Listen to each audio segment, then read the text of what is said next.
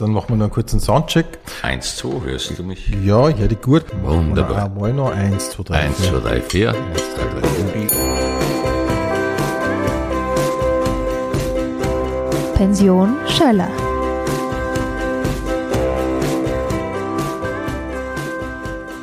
Ich begrüße jetzt in der Pension Schöller Peppe Hopf. Hallihallo. Hallo Rudi.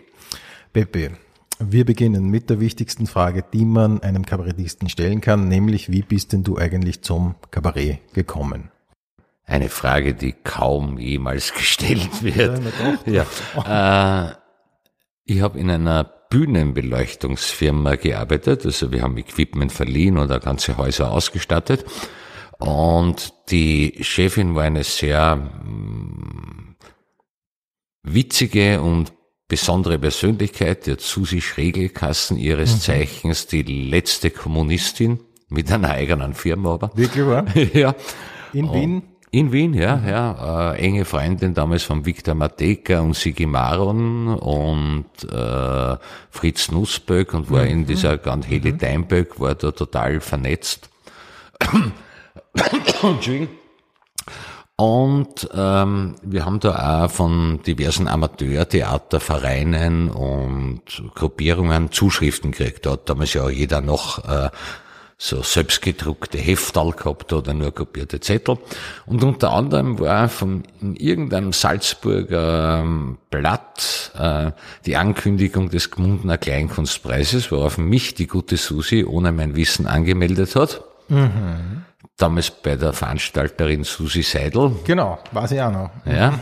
Und mit den Worten, du redst den ganzen Tag am Blödsinn, vielleicht äh, gewinnst dort was. Okay. da war ich dann relativ aufgeregt. Natürlich das, der Wunsch auf die Bühne zu gehen hat von Kindestagen in mir geschlummert. Ich war immer der Klassenkasperl. Äh, Okay, hab weil das ist ja schon mal interessant. Das war immer schon da. ja, es war immer schon so. Ich habe das immer ähm, sehr gemocht, wann über meine Witze oder über meine Sachen oder über meine Streiche gelacht wird. Und wir haben ja alle irgendwo eine leicht narzisstische Ader, sonst hätte man nicht auf die Bühne gehen. Und das habe ich als Kind schon gehabt. Also ich habe den Nippel durch die Den- gezogen. Genau, das habe ich, das habe ich bei diversen Tanzveranstaltungen bei uns im Kleingartenverein immer gesungen. Lustig. Mit acht Jahren und habe das schon sehr genossen. Sehr cool. Nur ga- ganz kurz, Mike Krüger hat jetzt da einen Podcast mit äh, Thomas Gottschalk seit ein paar Wochen. Nur ganz Ah, kurz, jetzt cool. nebenbei. Cool. Ähm, aber das war so, ich kann mich erinnern, das, das war so, äh, für ein Kind war das fast so ein Kultsong, oder? Absolut. Also, ich kann mich, ich konnte gerade lesen, da kam ich auch schon drauf. So hat das angefangen. Das habe ich, Ja. also ich habe da eine Single gehabt und so einen orangen Plattenspieler, wo man die Boxen so übernehmen konnte. Kannst du dich an die erinnern? Ja, die, ich du hast dann Zaum ja. da, dann war das die Hülle und wenn du Genau. gespielt hast, hast du die Boxen genau. und da ist es rauf und runter gerannt zum Leidwesen meines Vaters, der schon fast ausgeflippt ist.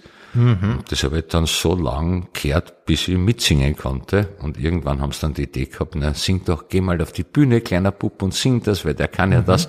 Da ist so ein Alleinunterhalter gesessen und ja. Also da, also dieses Aber nur ganz kurz noch, war da, da, das waren einmal die Eltern, die haben das schon gesagt und später dann die Susi wieder. Na, die, die Eltern haben das überhaupt nicht gesagt, sondern, oder was die Mutter, das weiß ich heute nicht mehr, wer auf die Idee gekommen ist, oder wollte ich das dort auf der Bühne singen? Mein, mein kleiner Bub ist ja auch so mittlerweile, dass ihm halt die Bühne magisch anzieht und äh, er bei Kabarett in Haringsee mit mir moderiert. Wirklich. Das will er. War voll, voll gut. Und also das ist irgendwo schon auch genetisch. Gut, aber dann war halt lange nichts. Wir haben zwar so Schulkabarett und so Sachen gemacht, aber ja. Aber, eben Aber wir reden noch von der Zeit, äh, bevor du in diese kommunistischen WG irgendwie Lange, lange, lange bevor, da habe ich dann Friedhofsgärtner gelernt und da war nicht wirklich Ja. eine Idee mehr. Und wir sind zwar gerne ins Kabarett gegangen, meine Freunde und ich. Aber das selbst zu machen, es gab ein, zwar eine vage Idee, der ich, äh, von der ich der Susi wahrscheinlich auch erzählt habe, weil wir sind ja da irgendwo auch nach Bregenz gefahren, Sachen liefern und da sitzt du stundenlang im Auto nebeneinander. Also ähm, es dürfte nicht so aus der Luft gegriffen sein, dass sie mich da angemeldet hat, was halt der Meinung war, bis ich allein was mache, Wird schon noch Zeit vergeben oder wie? äh, ja, das sind wir Aber so auf alt, jeden Fall, jetzt sind. ja. Aber man kann auf jeden Fall festhalten, es haben mehrere Leute in dir gesehen, eigentlich schon. Vielleicht, vielleicht, ja, mag Ja, so sein, mag so sein. Auf alle Fälle fuhr ich dann nach Gmunden und hab da so vielleicht, ich glaube, es war eine Vorrunde und dann ein Finale ziemlich nahe äh, an einen Grazer Kleinkunstpreis angelehnt. Und die Vorrunde habe ich gewonnen und habe dann natürlich das Problem gehabt, äh, dass ich kein Finalprogramm habe und ahnte aber, es, es macht keinen Sinn, da jetzt zweimal dasselbe zum erzählen. Also der erste Teil war noch so Stand-up quasi. Und dann habe ich mir den Grabstein gebastelt und habe das schon ein bisschen inszeniert, aus dem dann auch das erste Programm geworden ist und habe tatsächlich den Gmundner Schwan gewonnen. Ja, gratuliere im Nachhinein. Aber Grabstein war in dem Fall ja naheliegend, weil du hast das selber schon gesagt, du warst zu der Zeit Friedhofsgärtner. Da war ich nicht mehr Friedhofsgärtner. Also das war ähm, ungefähr ein Jahr nach, nach Beendigung meiner Friedhofstätigkeit. Äh, Verst- Tätigkeit. Verstehe, weil das finde ich, kann mich, ich kann mich erinnern, das war so ein bisschen ein Mythos, der die immer so umgeben Natürlich, hat, natürlich. dass du, dass du sozusagen Der Friedhofsgärtner. der Friedhofsgärtner, der sozusagen vom Friedhof auf die Kabarettbühne kommt und natürlich dadurch ein bisschen prädestiniert ist, über die großen Themen wie Tod und Leben zu sprechen. Und ein bisschen hast du es aber auch, finde ich, erfüllt dann irgendwie. Findest du nicht? Ja, ja, nein, ich habe dieses Klischee komplett erfüllt und habe das auch, äh, der Friedhofsgärtner war natürlich immer ein Thema und der Tod ist immer ein Thema und wenn du zehn Jahre auf einem Friedhof arbeitest, das prägt. Zehn Jahre waren's, Zehn Jahre waren ja. aber das darf mich tatsächlich ein bisschen interessieren. Ähm, wie, wie, wie schaut, wie schaut, wie schaut, kann ich dir das so fragen? Wie Ja, schaut so klar. ein Tag aus als, als Friedhofsgärtner? Oder wie, wie, was sind so deine Erinnerungen? Na, pass auf, wir haben uns ähm, zwischen halb und dreiviertel sieben ist man eingetrudelt, hat sich dann einmal umgezogen.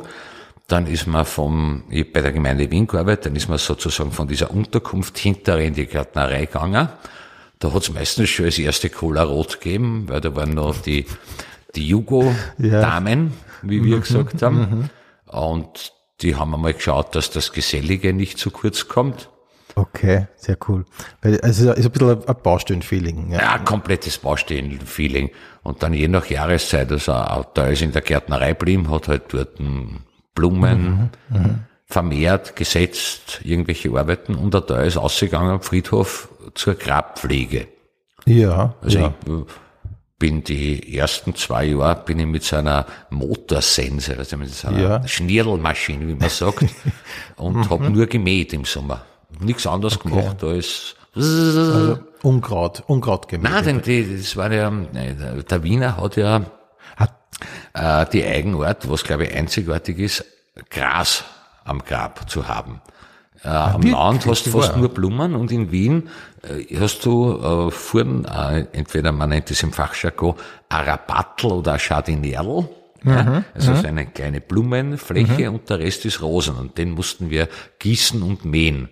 Und da das ja sehr kleinflächig ist und also einen Hügel hat, äh, kannst du das nicht mit einem Rosenmäher, sondern musst mit so einer, äh, mit so einem, ja, Schnirlmaschine, ich, also mit so verstehe, ich verstehe schon. So Kantenschneider eigentlich. Halt ja. eigentlich. Bin ich das- noch Virtuose am Kantenschneider. Also.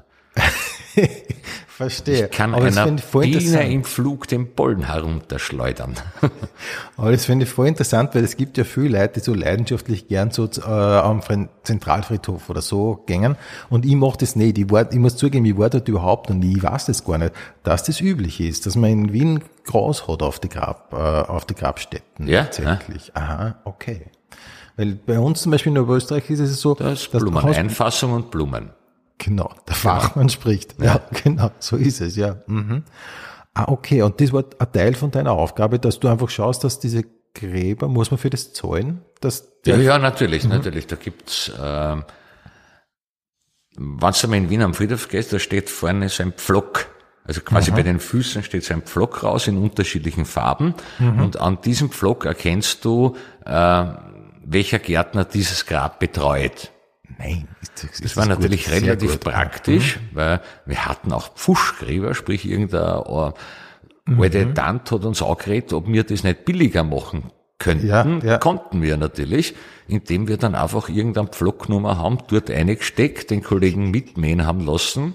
Äh, kaum war er weg, haben wir den wieder ausgezahlt, aber kassiert haben wir. Okay, aber und zwar direkt von der alten Dame natürlich. Natürlich, Genau, also es war- klar. Also das geht sozusagen in, das ist eine kleine Form von, von Steuerbetrug, das geht so an der Steuer vorbei von der kleinen Dame, von der kleinen Dame zum Direkt, Friedhofsgärtner. direkt in den kleinen Mann, von der kleinen Dame direkt in den kleinen Mann, schön. der das aber dann eins zu eins wieder in die Wirtschaft kaut hat und nicht in Natürlich, irgendwelchen natürlich. Fonds Und ich glaube, wir und reden in dem- Stiftungen. Ja, es ist ein, ein prominentes Wort, aber ich glaube, in dem Fall reden wir wirklich von einem Kabbalistik. Ja, ja, aber es waren schon, also du hast schon ähm, für eine Jahrespflege, also wenn du gesagt hast, ja, ich kümmere mich das ganze Jahr um das Grab, hast du da schon so so 500 Schilling fürs ganze Jahr gekriegt. Ja, und das war damals was, ne? Wenn du so zehn Gräber beieinander gehabt hast, die jeder eigentlich so gehabt Ja, hat, ja. dann Verstehe. war da schon ein bisschen was zu machen. Und das Pfuschen war natürlich in meiner Gärtnerzeit die, die Einnahmequelle. Wirklich war? Okay. Wir haben einen genialen Chef gehabt. Es war so, äh, der Peter, der war irrsinnig, äh, irrsinnig guter ähm, Geschäftsmann. Und der hat halt so zwei, drei gehabt, zu denen ich auch gehört habe, äh, denen er vertraut hat.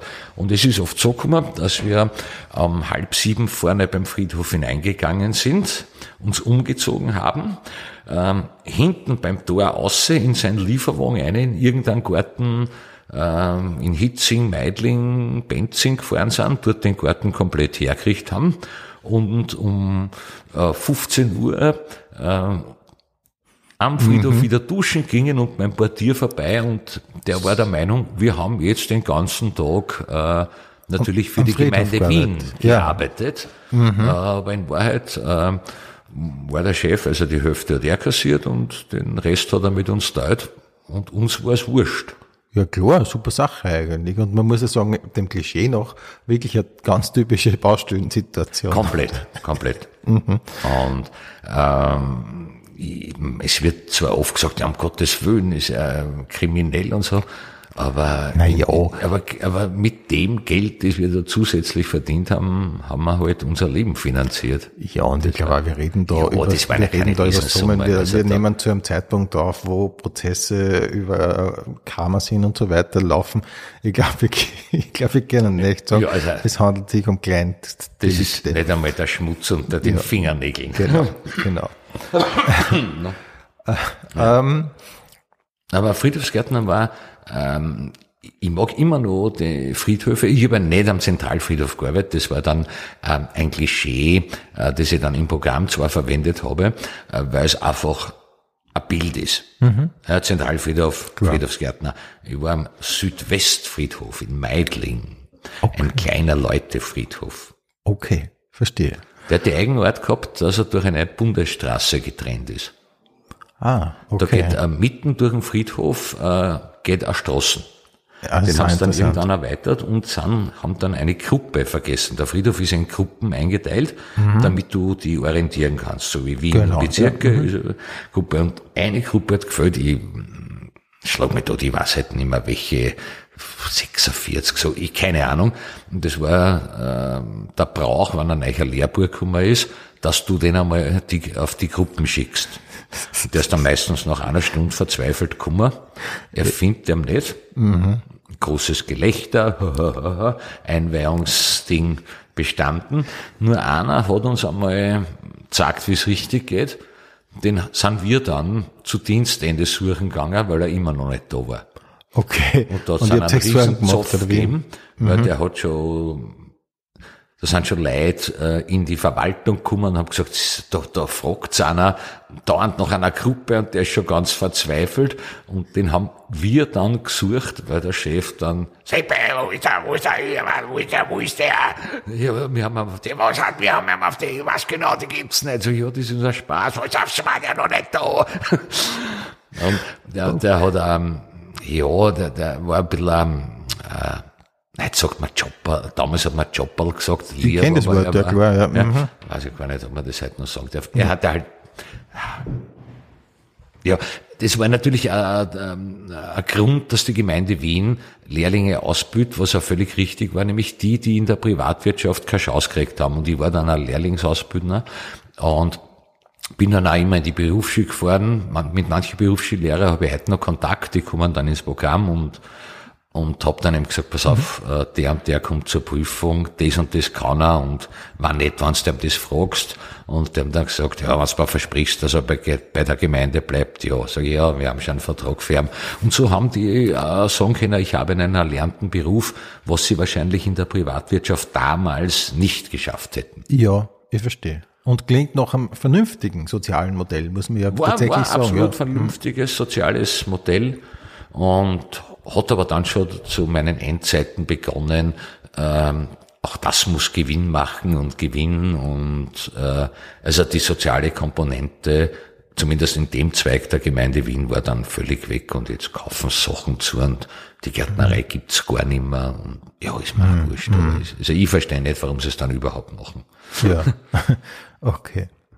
Ähm, wie schlagen wir jetzt die Brücke zum Kabarett? War das parallel schon? Nein, das war überhaupt nicht parallel. Überhaupt nicht, hast du? Aber es ist damals vielleicht äh, durch die ähm, oft eintönige Arbeit, die ich heute immer noch sehr schätze, weil sie ein bisschen wie Meditation vielleicht ist oder so? oder Meditation ist.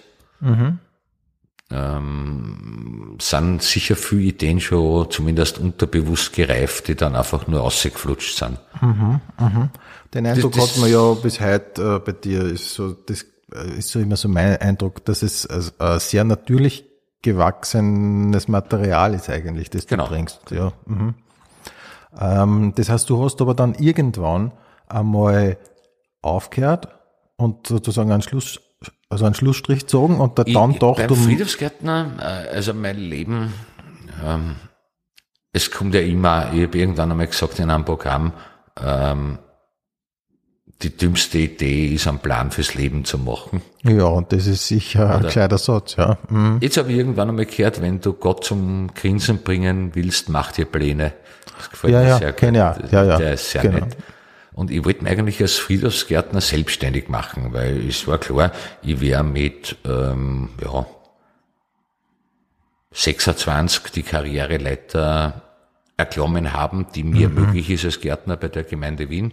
Nämlich Abteilungsleiter von genau, dem, oder? Ja, und höher mhm. geht's nicht. Und das war mir zu wenig irgendwie. Das war mir gedacht, das ist, ist ja verständlich, ne, mit 26. Außerdem mhm. War das Leben auch nicht ganz gesund. Also du weißt dann, du hast mit 26 alles erreicht und die Gefahr ist relativ groß, dass du dann zum Saufen anfängst. Einfach, das haben wir fast mhm. alle gemacht. Ja, ich meine, wenn das wirklich so, ich fast jeden Tag so ist, wie du es beschrieben hast, liegt's ja fast auf der Hand. Ja. Nicht? Ich meine, ja, ja. Und da habe ich dann den Plan gehabt und wollte mich am Hitzinger Friedhof als Friedhofsgärtner selbstständig machen, was aber politisch schwierig war. Also du musst ja da äh, um ein, ein ich hätte dort ein Standel braucht, nur um präsent zu sein.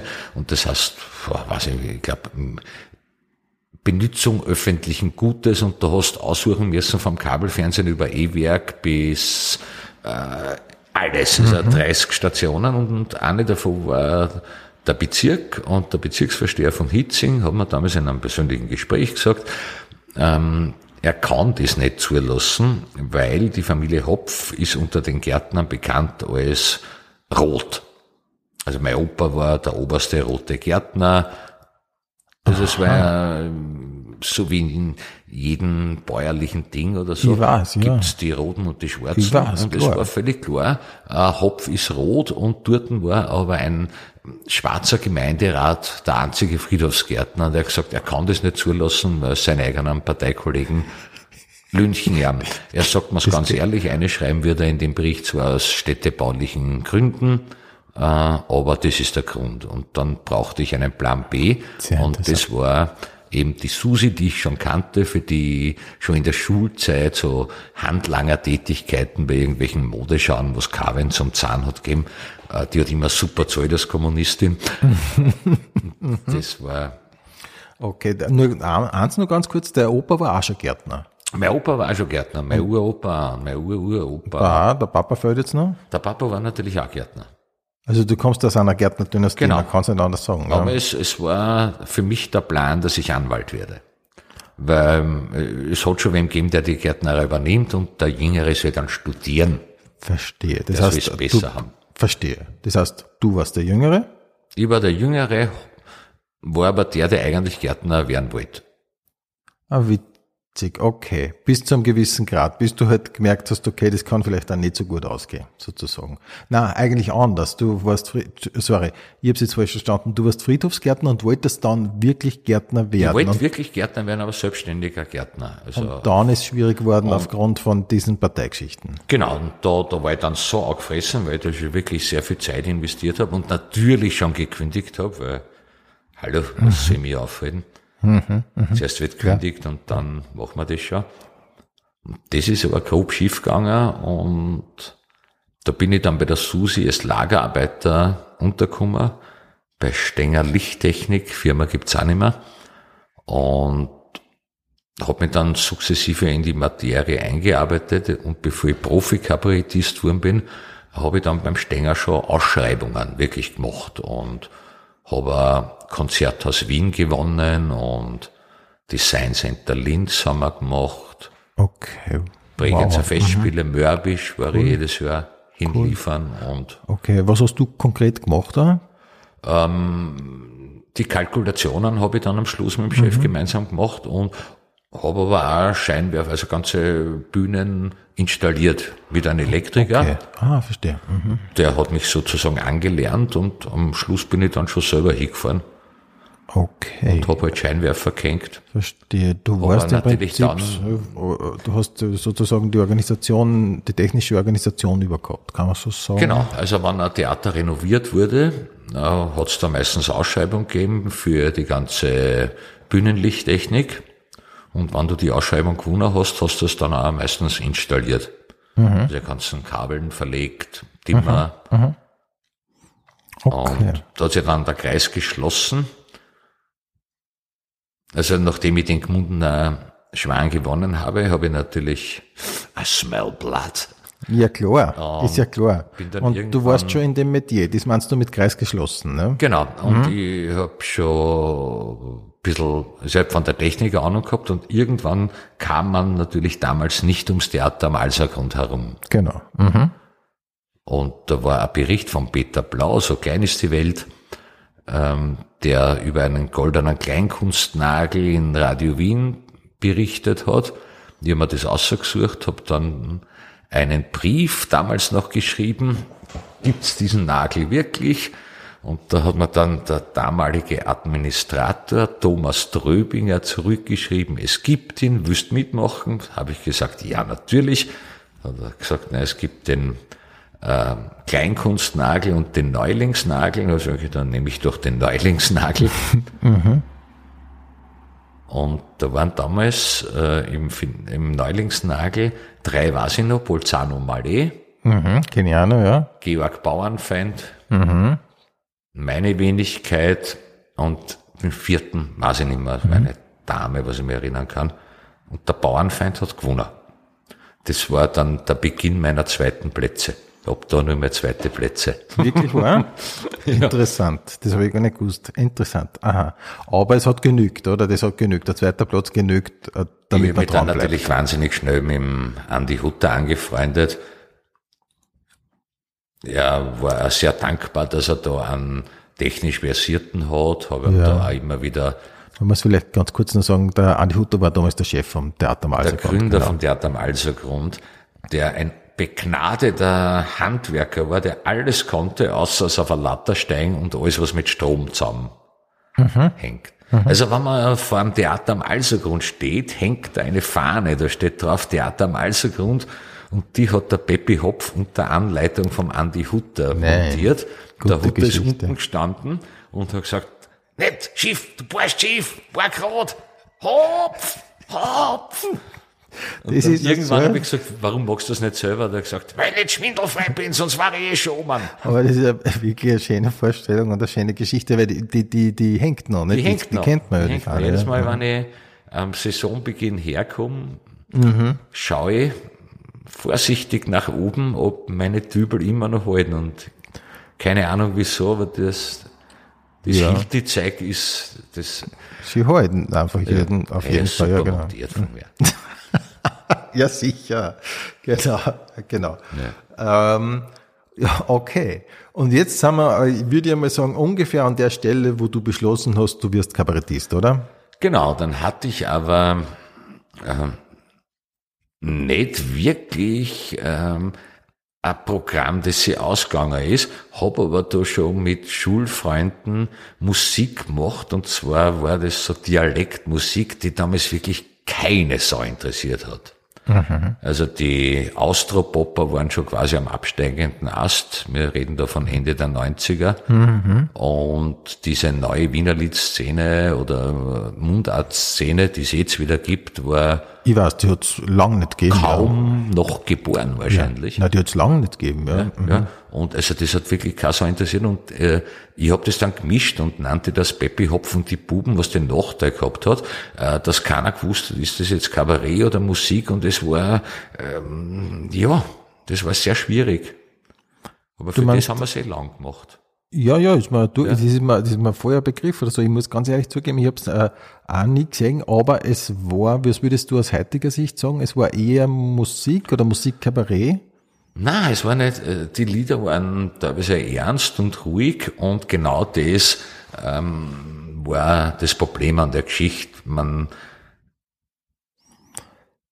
Ich weiß, das ich, war weder Fisch noch Fleisch. ja, ich sage jetzt einmal so, und das Problem taucht, finde ich, oft auf, weil ich schreibe auch Lieder, wo ich mir oft dann denke, ähm, das ist ein, zumindest für mich ein vorher schönes Lied, aber ich werde es nicht bringen können, weil ein Kabarett-Zuschauer oder Zuschauerin erwartet sich einfach was anderes. Ne? Und das ist dann oft, da spießt er sich dann einfach Ja, auf. und das haut da auch die Dynamik vom Ja, Kabarettprogramm genau, zusammen. genau, genau. Ein wunderbares Beispiel ist ja der von mir hochgeschätzte Jimmy Schlager, der Mhm, unter Kabarett läuft, aber für mich ein klassischer Liedermacher ist. Genau, stimmt ja voll, ja. Mhm. Und wenn du jetzt als Kabarettgeher da hinkommst, äh, kann es sein, dass du sagst, nein, das habe ich nicht gekauft.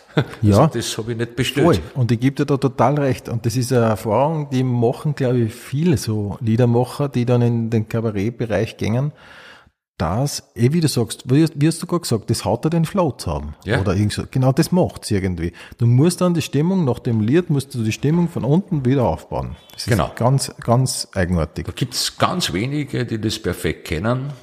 Ja, genau. Wen würdest du sagen?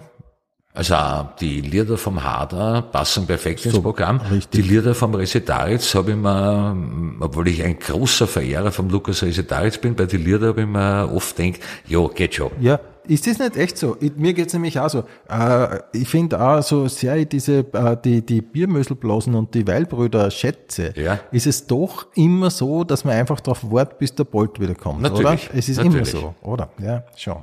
Ne? Und du hast ähm, das dann auch irgendwann erkannt und die Musik dann mehr oder weniger weggelassen?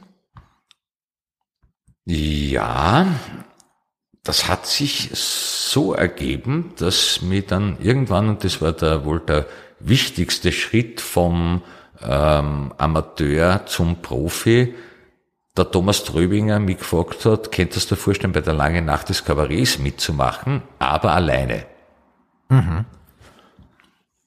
Und da habe ich kurz überlegt, dann sage ich, ich glaube schon. Und das war der wohl prägendste Moment. Die lange Nacht des Kabarets, da hat's richtig begonnen, dass man das ernsthaft gemacht hat. Ja.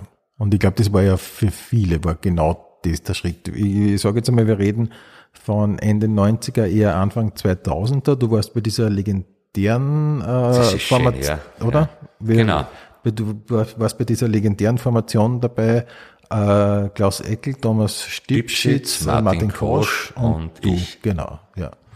Und ihr wart wahnsinnig erfolgreich damals. So ist ja die lange Nacht erst dann so richtig abgehoben, habe ich das Gefühl gehabt. Ja, also ich höre immer noch von Leid, äh, das sagen, das war die beste lange Nacht, die es jemals gegeben hat. Und das Und wird mir jetzt aber nicht wundern, witzigerweise war vor, glaube ich, drei Wochen in ORF 3 haben's eine Fernsehaufzeichnung. Es war äh, das einzige Mal, dass ORF 1 eine lange Nacht im Sommerkabarett gebracht hat. Mhm.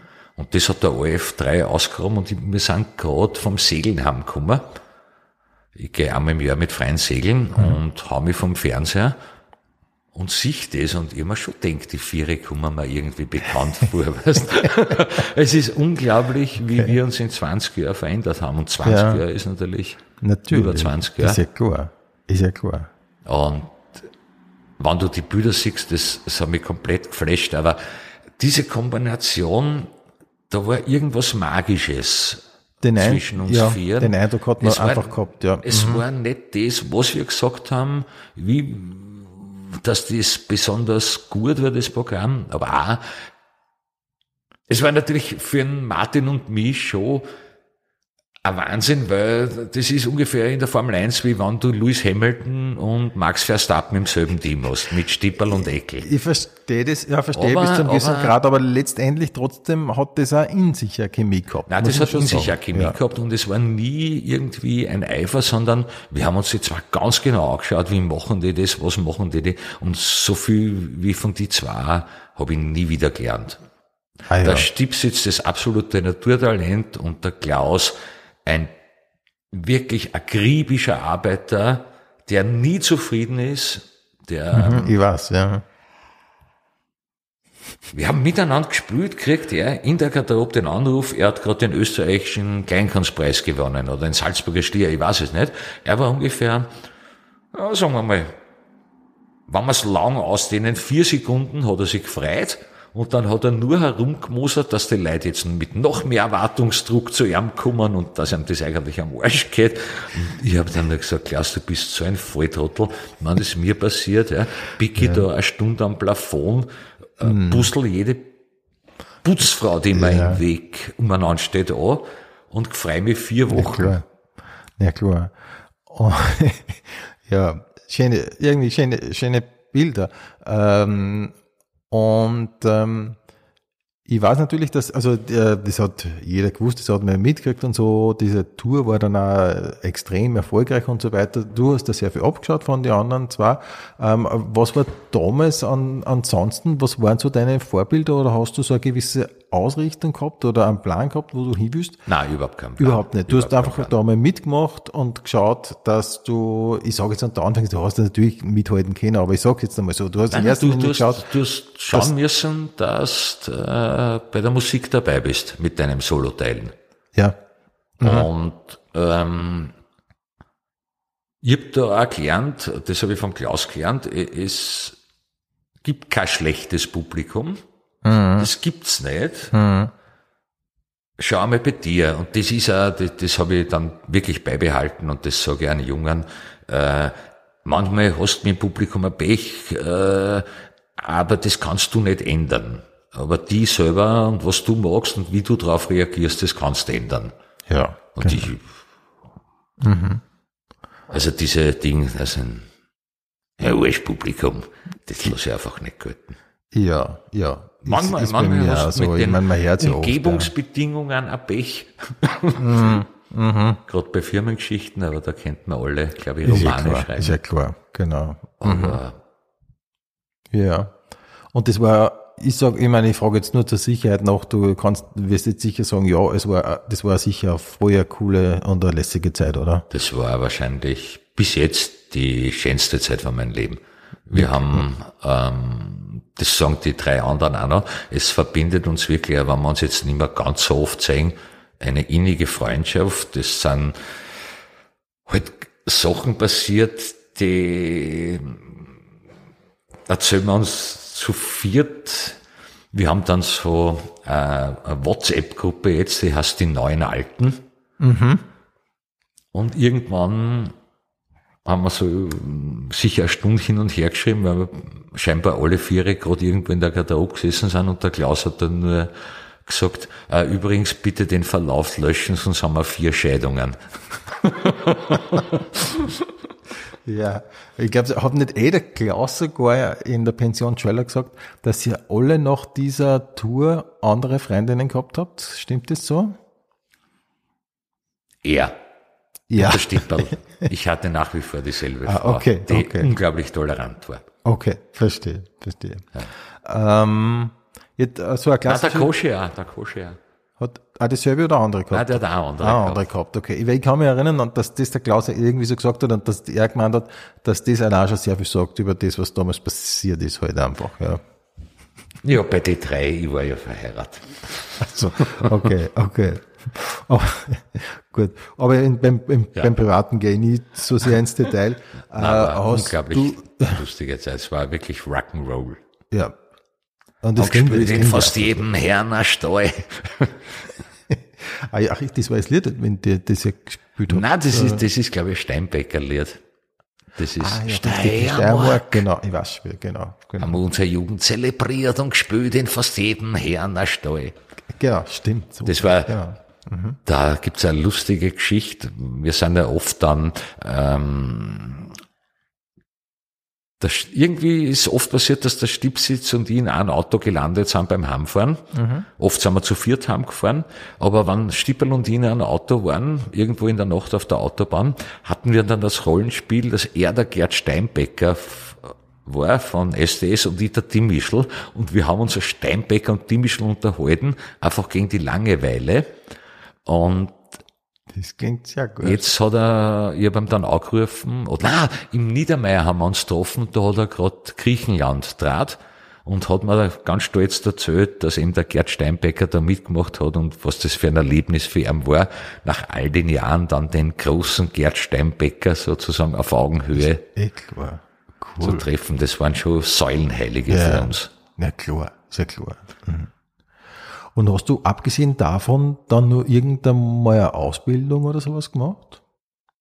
Learning by doing. Learning by doing. Es ist eh, mein Herz immer wieder. Das ist die beste Methode, glaube ich, für Kabarett. Also ich habe dann drei Programme mit dem Leo Lukas gemacht, wo ich unglaublich viel gelernt habe vom Leo. Da hat der Leo Regie gemacht und das waren reine ähm, Stücke, also nicht irgendwie Stand-up, sondern das waren Kabarett-Theaterstücke, wo halt eine Regie unumgänglich war und da habe ich wirklich sehr, sehr, sehr viel gelernt. Ja, das glaube ich. Mhm. Einfach indem er da gesagt hat, wie man Sachen baut, wie man Sachen spielt.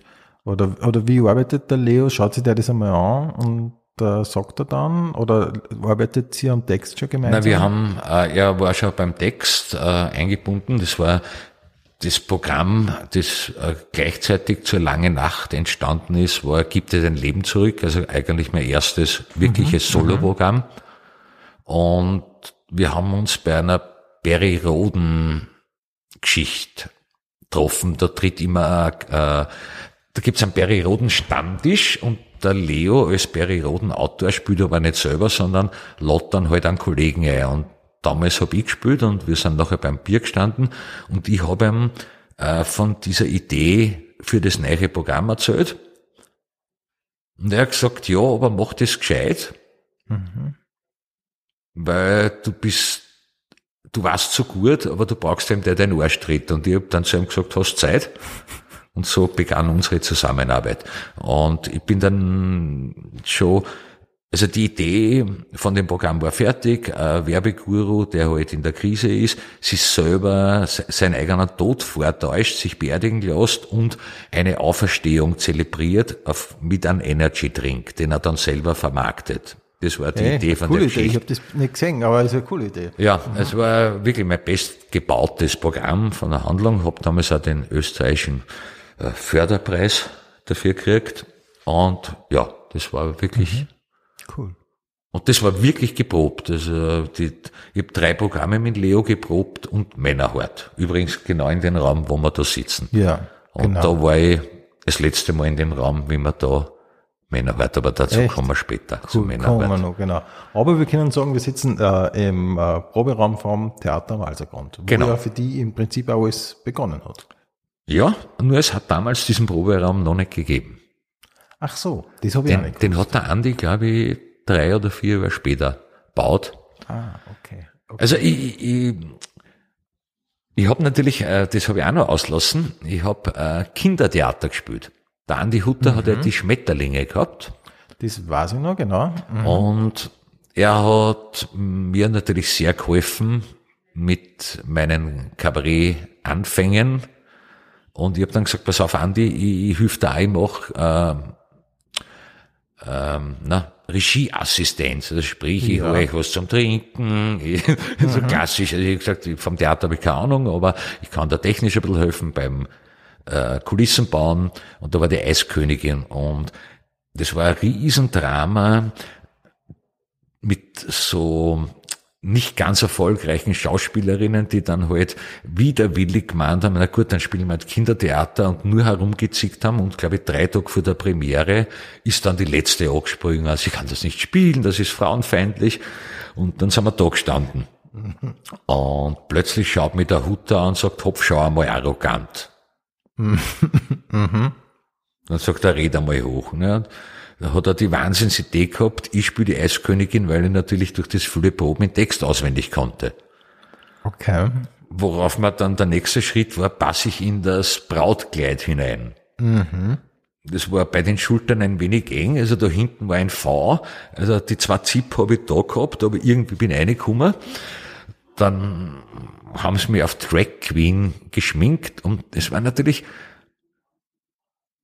ein bisschen ein, ein Mann spielt die Eiskönigin, aber wir haben das hauptsächlich in Schulen gespielt und wenn dann Lehrerinnen gekommen sind und gesagt hat, wieso hat ein Mann die Eiskönigin sagen, nein, wissen Sie, habe ich ja gesagt, im Märchen sind immer die, die Frauen, die Bösen, die böse Schwiegermutter, die böse Hexe und wir wollten das gegenbesetzen.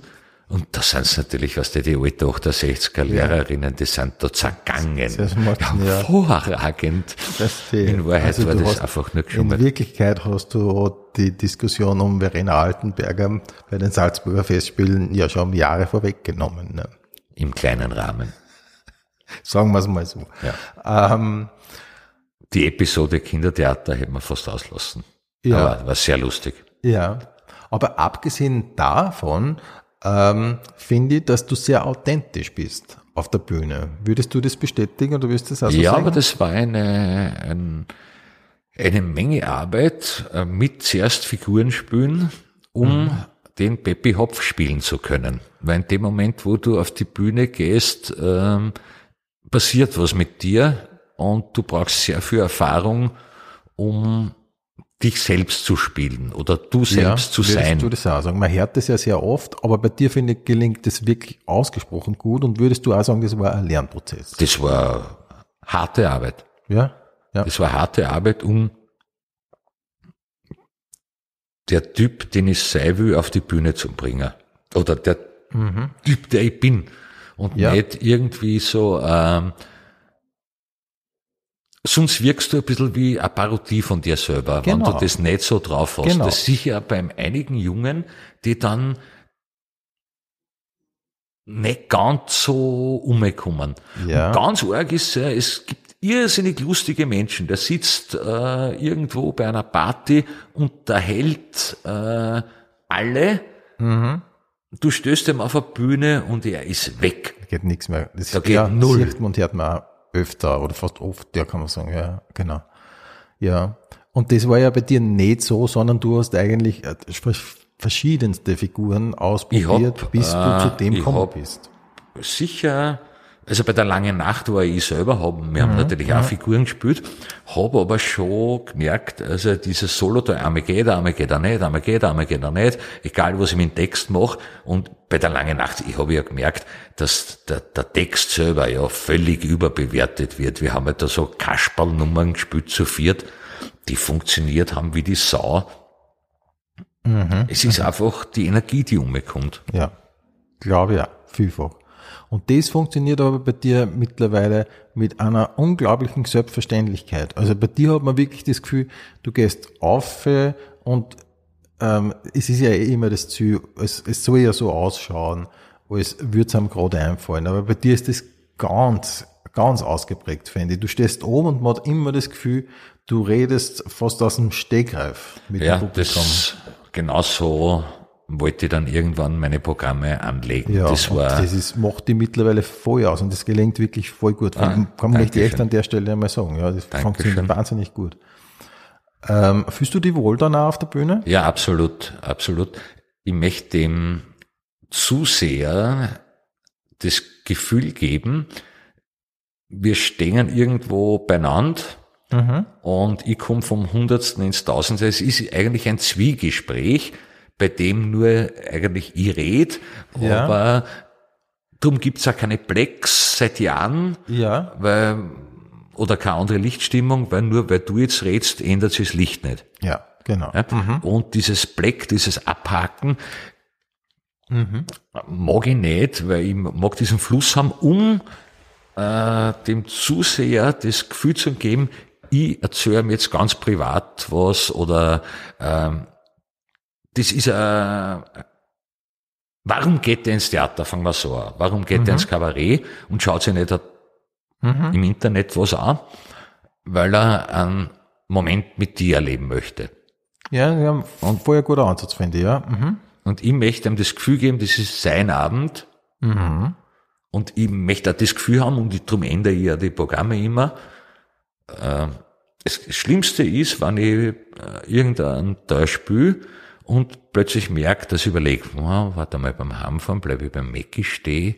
Na, das ist eigentlich, äh, Ja, wenn das meine Töchter dann wieder sehen, kriege ich wieder äh, einen Vortrag, wie schlimm das alles ist. ja. Und währenddessen läuft so das Und Programm. während den ne? läuft das Genau. Programm und da weiß ich schon gut, die Nummer kommt äh, morgen nicht mehr, weil Ah, wirklich? Bist du da so konsequent? Na, weil wenn ich das, ich möchte, äh, in dem Moment, wo ich das erzähle, will ich das erleben. So wie wenn du wem eine Anekdote erzählst, kippst du in die Geschichte eine. Genau. Und wenn aber nur mehr der Text aufgesagt wird und mein Hirn da überlegt, na, warte, Leberkasse, mir ging ja da aber auch, aber da muss ich bei der Tankstelle, da kann man so deppert zubefahren, ist schon weg. Ja, vor allem, weil die Emotion nicht mehr kommt. Na ja, also, Ist ja klar. Ja.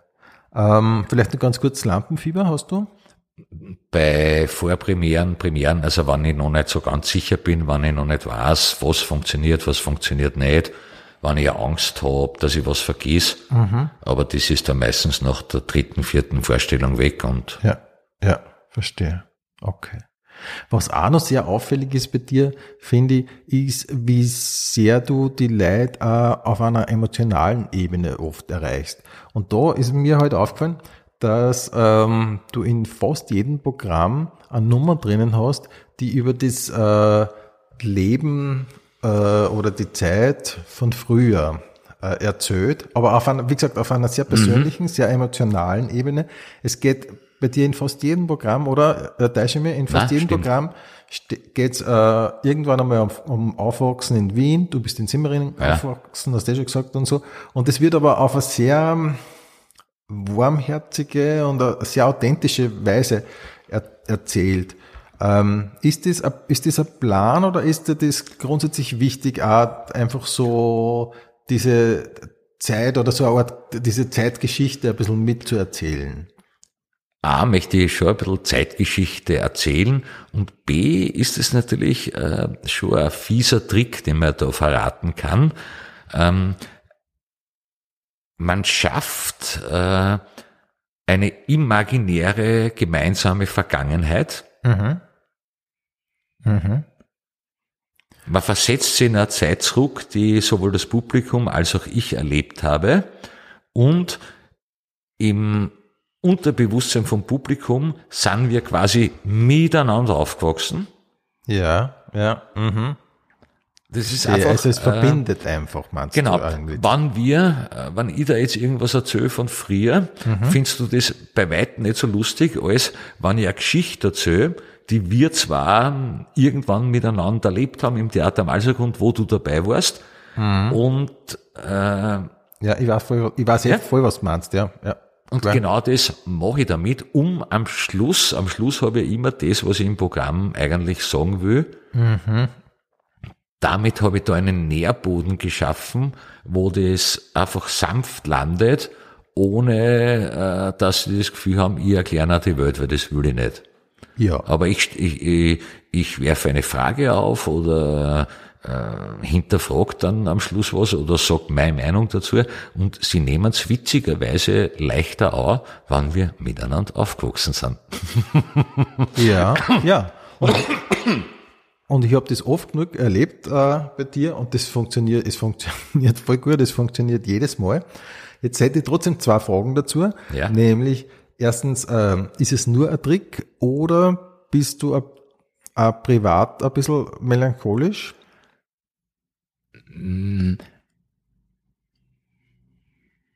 Gute Frage.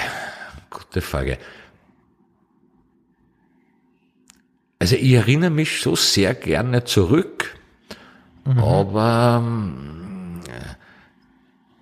ein Teil in mir weiß einfach, du kannst die Uhr nicht zurückdrehen. Ja. Äh, es wird äh, wie sage ich das? Du kannst ja gerne Zeit lassen, du kannst ganz, schneiden. Ähm, ja. Ein ganz blödes Beispiel. Ich bin ja, mein großes Hobby ist ja Fußball. Ich weiß, ja. Und bin ja der Obmann von einem Verein, also bei uns in Haringsee.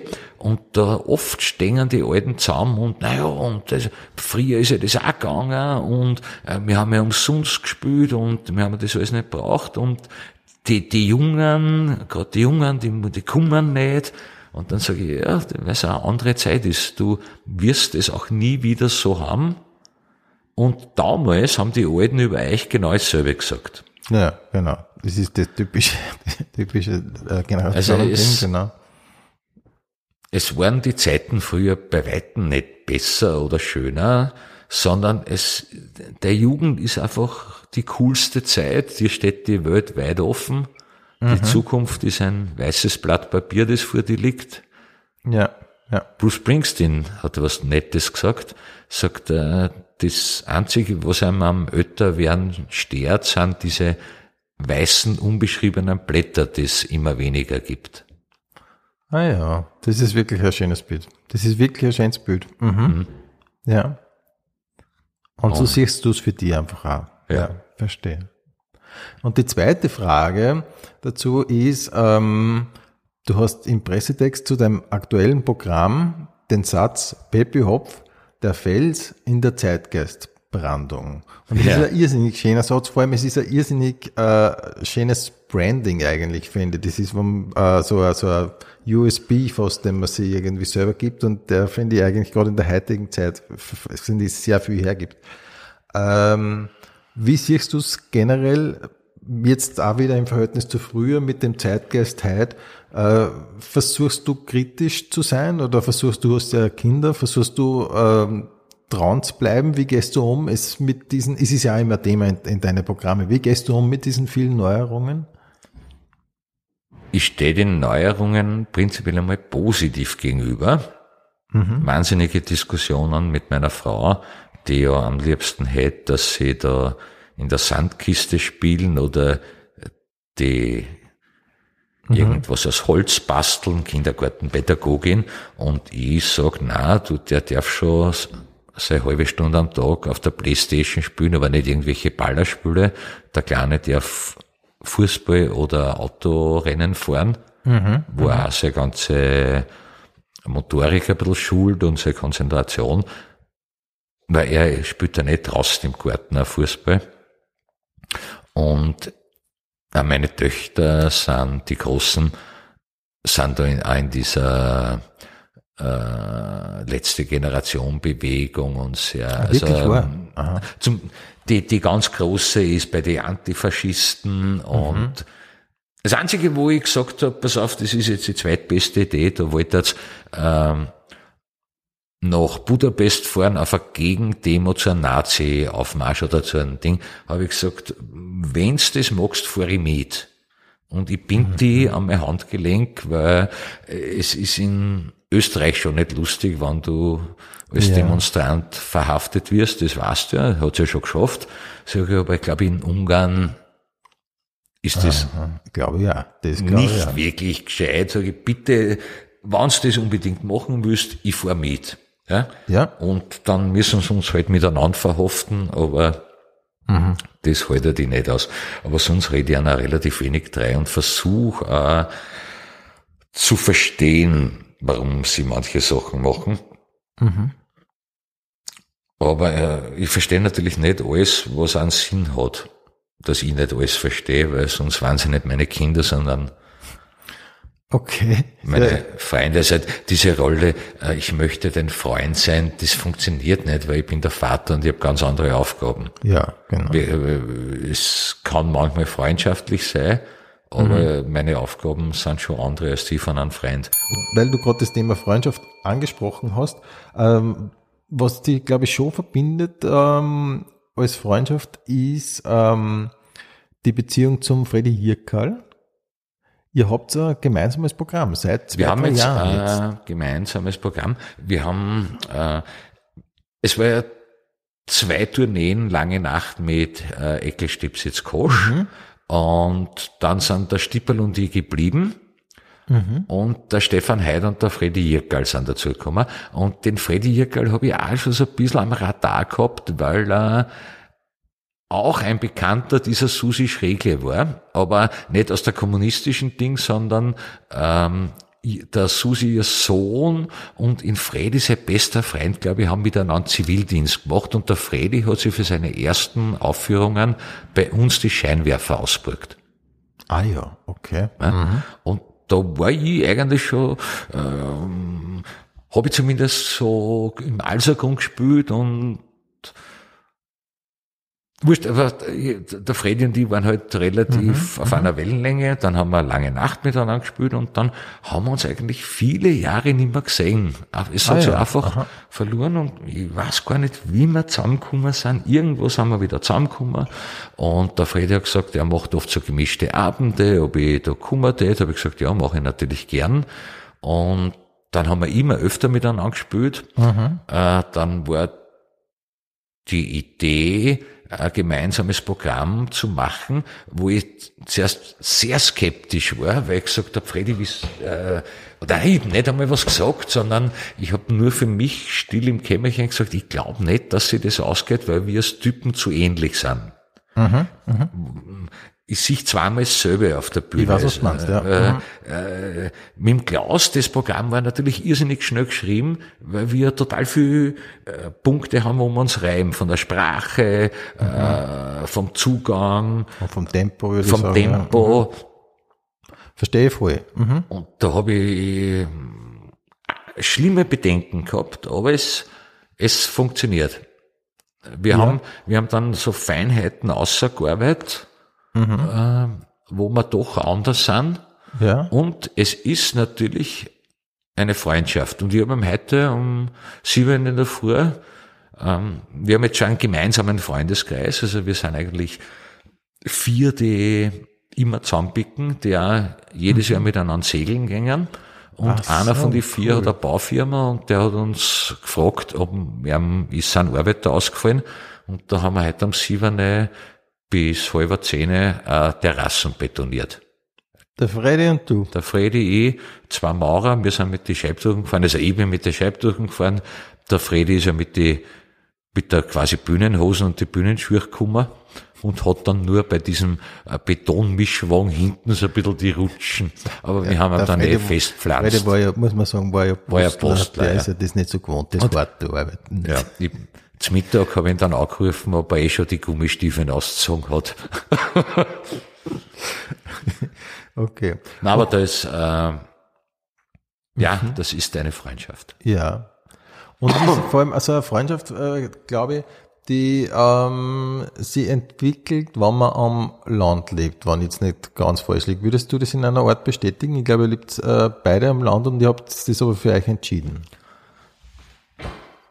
Ja, das mit dem Landleben ist ja total spannend. Ich lebe jetzt seit 20 Jahren im Land und wenn man vor 21 Jahren wer gesagt hätte, dass ich aufs Land ziehe, hätte ich gesagt, zeig mir das Gerüst, von dem du gefallen bist. Vielleicht können wir wem verklagen. Ja, Das ja. war für mich vor 21 Jahren undenkbar, aufs Land zu ziehen. Und plötzlich, Jetzt wird es aber interessant, weil von einem Jahr auf dem anderen keine Ahnung, was da war. wirklich war. Meiner Ex war es genauso gegangen. Wir haben einfach gesagt, wir wollen jetzt nicht mehr in einer Wohnung, da haben wir noch keine Kinder gehabt. Und sind dann vor 20 Jahren, jetzt im Juni werden es 20 Jahre, dass ich in Haringsee lebe. Genau, ich weiß. Und die dort scheinbar sehr wohl fühlst du. Erzählst du ja in Komplett. die Programme immer wieder davon. Ja, Und man komplett. hat ja bei dir in jeder Hinsicht das Gefühl, du bist irgendwie bei dir angekommen. Aber das gilt auch für das, oder? Ja, Ja, sehr interessant, sehr interessant. Ähm, ich glaube, es ist ein Unterschied, ob du am Land aufgewachsen bist oder in der Stadt aufgewachsen bist. ja, und du zum Beispiel bist ja in der Ich Stadt bin in der Stadt aufgewachsen und schätzt aber jetzt das Land sehr. schätze das Land. Und ich weiß gar nicht, wer das gesagt hat. ich glaube, der Hader, der gesagt hat, das Land ist nur romantisch, wenn man nicht dort aufgewachsen ist. Ja, könnte sein. Also auf jeden Fall ist da was dran. Äh, findest du dieses, äh, dieses weniger und diese Ruhe oder was macht's für die? Es ist das Überschaubare. Ja. Gibt es einen wunderschönen Satz, den er, ich glaube, ich bin mir ziemlich sicher, der Kunkler hat den gesagt und den verwende ich immer, wenn es um den Begriff Heimat geht. Der hat ihm gesagt, Heimat ist der Ort, wo du die Depperten am ersten Blick erkennst. ja, der wird so oft zitiert, das hat's unlängst den Navi gesagt. Und es stimmt irgendwie, oder? Das ist so total. richtig, das ja. ist so mhm. absolut richtig. Und in meiner kleinen Welt weiß mhm. ich, pass auf, ja, der tickt so, der tickt so, da kann mich nicht viel überraschen, weil wenn der was zu mir sagt, weiß ich, gut, das ist ein Trottel, ja, vergiss das. Ja? ja ich ja. weiß, warum der das sagt. Ich weiß, warum manche Sachen so funktionieren, wie sie funktionieren, mhm. weil dieser kleine Kosmos, äh, es menschelt ja überall. Ja. Und im, im großen Weltgefüge ähm, sind die Zusammenhänge wahrscheinlich genauso simpel, aber für uns nicht äh, ja. so leicht zu durchschauen. Das glaube ich auch. Weil wir zu wenig Informationen haben. Glaube ja. Wie wirst du wahrgenommen in Haringsee? Bist du der Künstler oder bist du einer von... Nein, ich bin schon äh, einer von Local. He's a just local. a local hero. Okay, okay. Weil du bist ja äh, Fußballtrainer dort da. Ne? Ja, Fußballtrainer und äh, Obmann vom Fußballverein bin ich mittlerweile. Also die, meine Trainertätigkeit habe ich jetzt schon beendet, weil ich habe äh, vom Großen, den habe ich zum Fußballtraining gebracht. Ich habe mhm. damals mit dem Verein noch gar nicht viel am Hut gehabt. Hab dann ungefähr eine halbe Stunde beim Training zugesehen und und man denkt, na, also das, das geht so nicht. Ja, okay, okay. Dann eben mitgekriegt, dass der das eigentlich nur macht, weil es keine anderen haben. Aber ich gesagt, gut, ich mache das. Hab dann mhm. auch die ganzen Trainerausbildungen gemacht. Also dürfte bis Landesliga trainieren und hab die bis U17 trainiert. Mhm. Und jetzt spielen die schon teilweise Kampfmannschaft. Mhm. Und jetzt bin ich nur mehr Obmann, aber wenn irgendwo ein Trainer dann in einer Mannschaft unten ausfällt, springe ich natürlich immer ein. Springst du ein, alles Ding. Und bist du jeden Sonntag oder wie so viele Väter, so Fußballväter, bist du dann am ähm, Sonntag am Fußballplatz? Also, wenn meine Frau jetzt hier sitzen würde, würde sie sagen, er ist jede Minute am Fußballplatz, jede Sekunde. Sein Leben mhm. ist der Fußballplatz, ja. Mhm. Sie rufen ihm um zwölf in der Nacht an, dass sie kein warmes Wasser haben. Ja, meine Frau okay. sieht das schon ein wenig unentspannt, muss ich zugeben. Also ich, okay. Aber es ist trotzdem ein wichtiger Teil natürlich von deinem Ja, also es, diese kleinen Vereine leben halt von ein paar Wahnsinnige, die ihre komplette Zeit da opfern. Mhm. Und jetzt hat's mich erwischt. Ich hoffe, es findet sie dann irgendwann. Man, mir taugt's ja total, mhm. aber auf Dauer geht das nicht. Ja, verstehe. Aber verstehe. Ähm, es ist ja total witzig, dass zum Beispiel der Freddy, der Jimmy und ich im Machfeld Weinviertel, es kennt uns jeder. Also jetzt weiß ich ungefähr, äh, was Prominenz ist und das, das brauchen die, das macht Spaß, aber österreichweit brauchen die das nicht. Verstehe. Weißt, wenn ja. ich irgendwann am Fußballplatz äh, meinen Unmut äußere, mhm. Mhm. wissen der Hopf hat sich aufgeführt gestern. ah ja, also, ist ja klar. Also diese ja, Anonymität, ist, ist äh, das ist schon ganz gut, wenn du dann nach Wien fährst und es kennt das die ist, kaum wer. Das ist klar, das ist klar. Ähm, du hast einmal in ähm, Pressetext äh, das verwend, den Begriff verwendet, eine Halbzeitanalyse des Lebens. Mhm. Was ja sehr naheliegend ist, nicht, wenn man Fußballtrainer ist. Ähm, wenn ich das jetzt so als Abschlussfrage der ersten, vom ersten Abschnitt frage, wie fällt die aus bei dir, die äh, Halbzeitanalyse der ersten Hälfte? Die Pausenansprache ist, okay, jetzt, da haben wir schon einige Schnitzer drin gehabt, äh, dabei sind wir eh noch mit einem blauen Auge davor gekommen, also äh, es ist ein Xl bis jetzt, ja, aber ähm, da ist noch nichts gewonnen, entschieden wird's in der zweiten. Wie informierst du dich über das Weltgeschehen? Ganz klassisch Fernsehen und Zeitung. Und, hast- jetzt auch kriege ich ma- manches, äh, die, die Mädels haben jetzt einen Instagram äh, gemacht. Ich, ganz kenne ich mich noch nicht aus, aber Facebook bin ich schon relativ, Okay. da schaue ich auch immer. Das ist Aber, mehr das ähm, soziale Umfeld. Aber ganz klassisch ORF und Kurier. Ja, aber Kurier analog, no. analog, ganz analog. Ah ja, hast du ein Abo, immer nur ein Abo und Ja, und Nönn, natürlich bei uns am Land. super. Die Ja, Macht am klar. Land ist die Nönn. Ja, Okay, okay. Die kommt einmal in der Woche, glaube ich. ja am Mittwoch. Da fange ich aber natürlich hinten mit dem Sportteil an, weil der interessiert mich am meisten. Alles klar. So Wie- Nönn hast du aber in zehn Minuten gelesen. Wirklich Okay. gelesen. Okay, okay. Ich wollte gerade sagen, wie in Wien der Falter. Nicht? Der kommt einmal Mittwoch, aber braucht man ein bisschen länger. Ja, ja der, Ja. Ähm, auf, we äh, auf welcher Website verbringst du die meiste Zeit? mm, auf welcher Website äh, verbringe ich die meiste Zeit? Äh, Fußball online. Ja. Ist das eine österreichische Seite? Na, das ist äh, die Verbandsseite, wo ich dann irgendwelche Sachen als Obmann machen muss. Ah, okay. Das ist die ÖFB-Verbandsseite, wo du dich einloggen musst, und Spiele anlegen, äh, Kaderaufstellungen. Okay, das heißt, das ist aber eigentlich eine Arbeit. Das ist eine Arbeit, ja. Aber da Verstehe. verbringe ich die meiste Zeit. Ah, Okay. Mhm. Was ist die wichtigste Sache, die man im Leben lernen muss, die man aber nicht in der Schule durchnimmt? Gute Frage.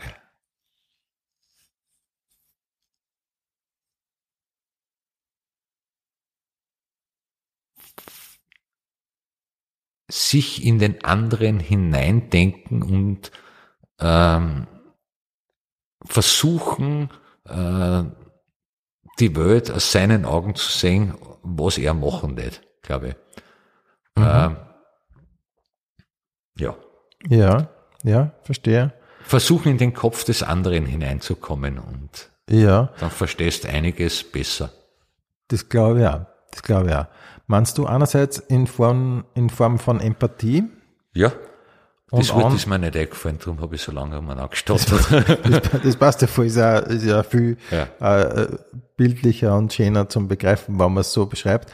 Aber hast du das auch manchmal, dass du in schwierigen Situationen da denkst, was wird der oder die jetzt machen? So Vorbilder oft oder so? Na, das war nicht. Hast du eigentlich nicht? Nein. Aha, okay. Ähm, eine ähnliche Frage, wenn du einem kleinen Kind einen Rat mitgeben könntest für den Rest seines Lebens, aber eben nur einen, was wäre das? Sei du selber. Mhm. Ähm, du hast ja selber Kinder. Was ist deiner Meinung nach der Schlüssel zu einer geglückten Erziehung? Liebe. Hast du persönlich äh, in der Schule einen Lehrer oder eine Lehrerin gehabt, die dich sehr beeinflusst oder gefördert hat? Gott sei Dank sogar mehrere, Ja. zu denen mein ehemaliger Klassenvorstand aus dem Gymnasium kommt nach wie vor zuschauen, freue ich mich total, war jetzt im Liedermeier.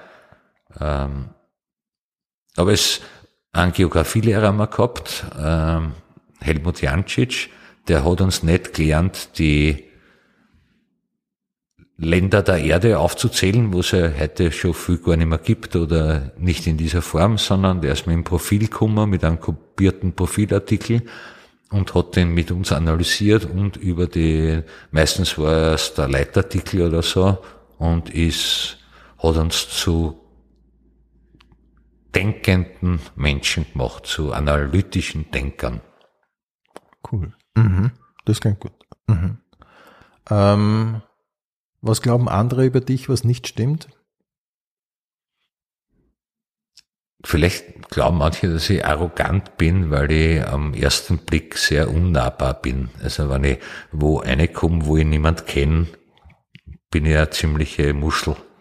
Aber das ist eher, weil du äh, brauchst, um Vertrauen herzustellen, oder? Ja, Ja. Das kenne ich nämlich ein bisschen. Also ich, ich bin eher äh, schüchtern, überspüle es aber dann mit einer gewissen Arroganz. Obwohl man mir das nicht zutraut, aber wenn ich wo Ja. hinkomme, wo ich niemand kenne, fühle ich mich sehr unwohl und Ja, aber ich würde das auch, zu. ja, ich würde das aber auch so sagen. Also das kann ich mir fast nicht vorstellen, dass man die als arrogant einschätzt, aber vielleicht in so einer Situation möglich, ja. ja. Hast du schon einmal bewusst irgendwas an dir geändert? Auf der Bühne oder im Leben? Im Leben, eher an dir privat? An mir privat. Bewusst geändert.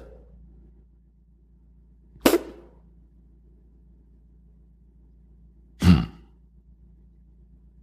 Gute Frage. So von einem Tag am anderen, dass man sagt, Ja, oder dass du dir irgendwann einmal gedacht hast, ja, ich weiß auch nicht. Das würde ich jetzt eigentlich gerne mal ändern an mir oder, oder ich, Ja, äh, ich habe angefangen,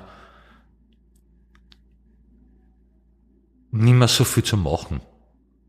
ah ja, mhm. Also absichtlich zu Genau, reduzieren. ich, hab, ich bin ja, ich habe ja diese Bio-Gemüsegärtnerei gehabt und die habe ich äh, vor einem Jahr bleiben lassen, einfach weil ich Stress nicht mehr so mag. Hast, du das einmal mögen? Na, aber ich habe mich immer wieder in Situationen gebracht, äh, die stressig waren, weil Ja. ich einfach mit einem Arsch auf 18 Hochzeiten Ja. getanzt bin. Ja, Und das verstehe ich gut. Ich- ja. Also ich muss ja zugeben, ich habe das erst äh, unlängst erfahren, dass du das nicht mehr machst. Ähm, und das war aber eben, eh wie du gerade sagst, das war eine aktive Entscheidung, wo du dir gedacht hast, okay, du, das ist einfach zu viel und du Das willst ist das genau, so das ist zu ja. viel. Mhm. Und damit gehen, wenn ich mir früher vorgenommen habe, pass auf, äh, die Arbeit habe ich, ja, die habe ich in einer halben Stunde, habe ich das gemacht.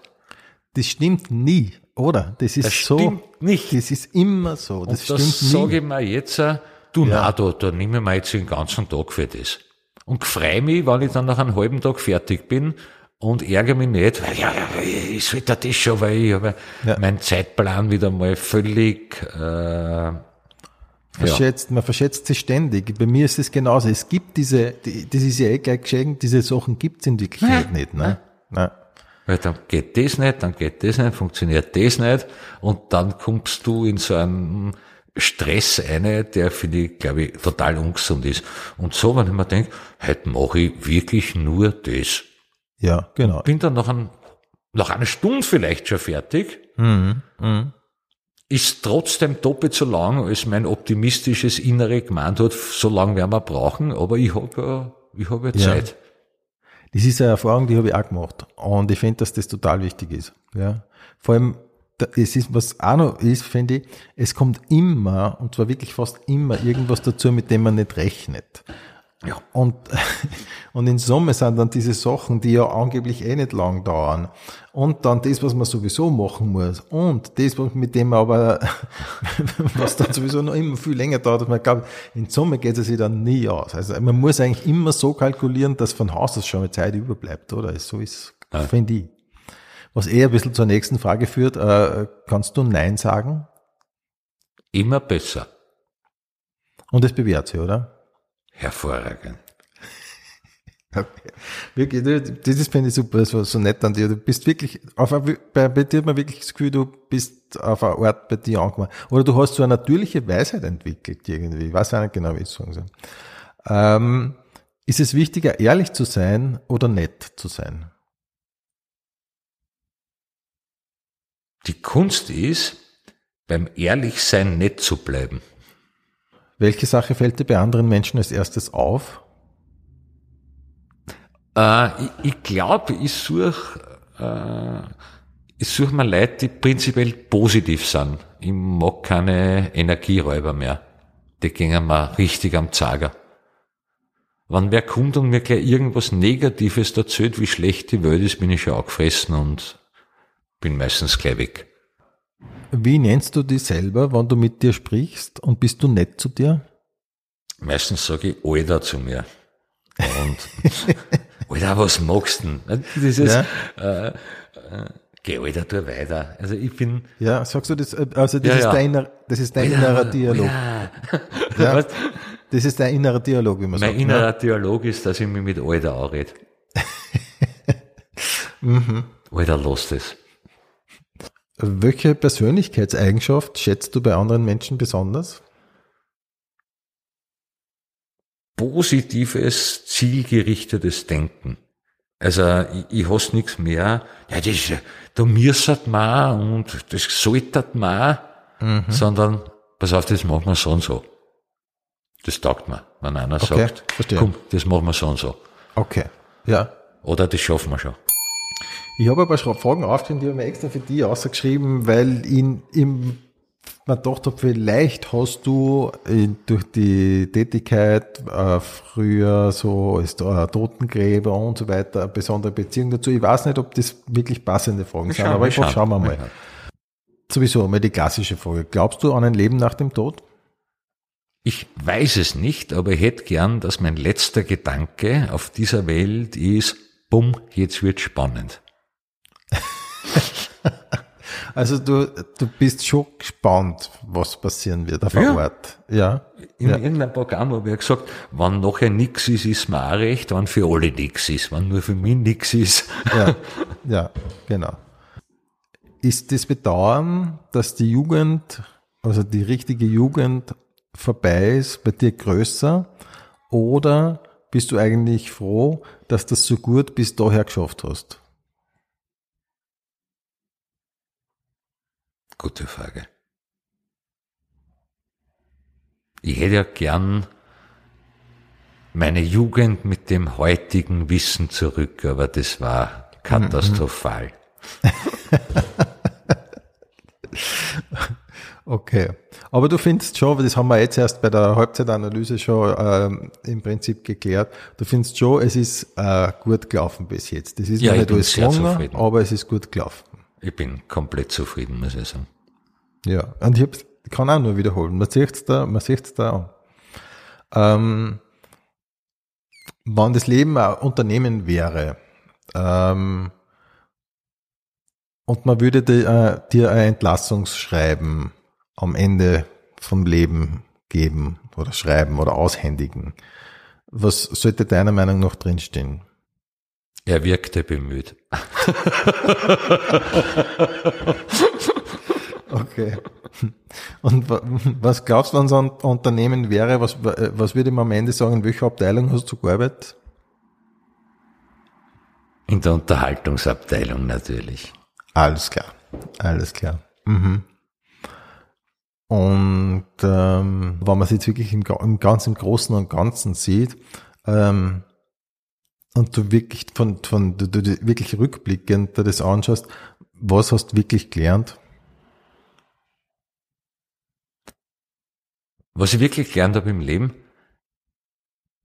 dass immer irgendwie geht, aber man glaubt, boah, jetzt, jetzt geht gar nichts mehr. Es geht viel mehr, als man glaubt. Cool, das ist ein In schöner Satz. Monaco, Franz, ja, ein bisschen was geht immer. Das ist ein schöner Satz, finde ich. Ist die Welt in fünf Jahren ein besserer Ort oder ein schlechterer? Ein besserer. Und du für dich selber, wo siehst du dich in fünf Jahren? Ein weiserer, positiverer und zufriedener, noch zufriedener Mensch und äh, ja, Wenn du zum heutigen Zeitpunkt deine Memoiren schreiben würdest, wie würde das Buch heißen? die Unvollendete. Pepe, dann sage ich an dieser Stelle vielen Dank für deinen Besuch in der Pension Schöller. Es war mir ein wirklich großes Vergnügen. Und ich darf dich noch bitten zum Pension Schöller. Frühstücksbuffet. Kaffee oder Tee, Kaffee, Sojamilch oder Kuhmilch, Kuhmilch, Komödie oder Tragödie, Komödie, Spazieren oder Laufen, Spazieren, Fahrrad oder öffentlich, Fahrrad, Klavier oder Orchester, Klavier, Donauwalzer oder Radetzkymarsch, Radetzkymarsch, Party oder Zusammensetzen, oder zusammensetzen, zusammensetzen, zusammensetzen. ähm, Bier oder Wein, Bier, Mit Koriander oder ohne? Ohne. Nutella mit Butter oder ohne? Mit. South Park oder Simpsons? Simpsons. Harry Potter oder Herr der Ringe? Harry Potter. E.T. oder Zurück in die Zukunft? Zurück in die Zukunft. Knight Rider oder MacGyver? Knight Rider. PlayStation oder Xbox? Playstation. Halloween oder Virtual Dog?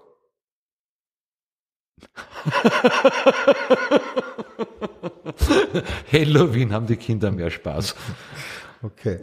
Ähm, mehr Geld oder mehr Freizeit? Mehr Freizeit. Hin zur Gefahr oder weg von der Gefahr? Hin zur Gefahr, genau. Gedanken lesen können oder unsichtbar sein? Unsichtbar sein. Fliegen können oder unter Wasser atmen? Fliegen können. In der Ruhe liegt die Kraft oder in der Bewegung liegt die Kraft? In der Ruhe liegt die Kraft. Liebe mit Liebeskummer oder keine Liebe und kein Kummer? Liebe mit Liebeskummer. New York oder Los Angeles? New York. Italien oder Griechenland? Griechenland. Übergangsjacke oder frieren? Frieren. Haube oder Frisur? Frisur. Worauf wartest? Oder morgen ist auch nur ein Tag? Worauf wartest? Früh gehen oder bis zum Schluss bleiben? Ah, bis zum Schluss bleiben. Servus, Baba oder auf Wiedersehen. Servus.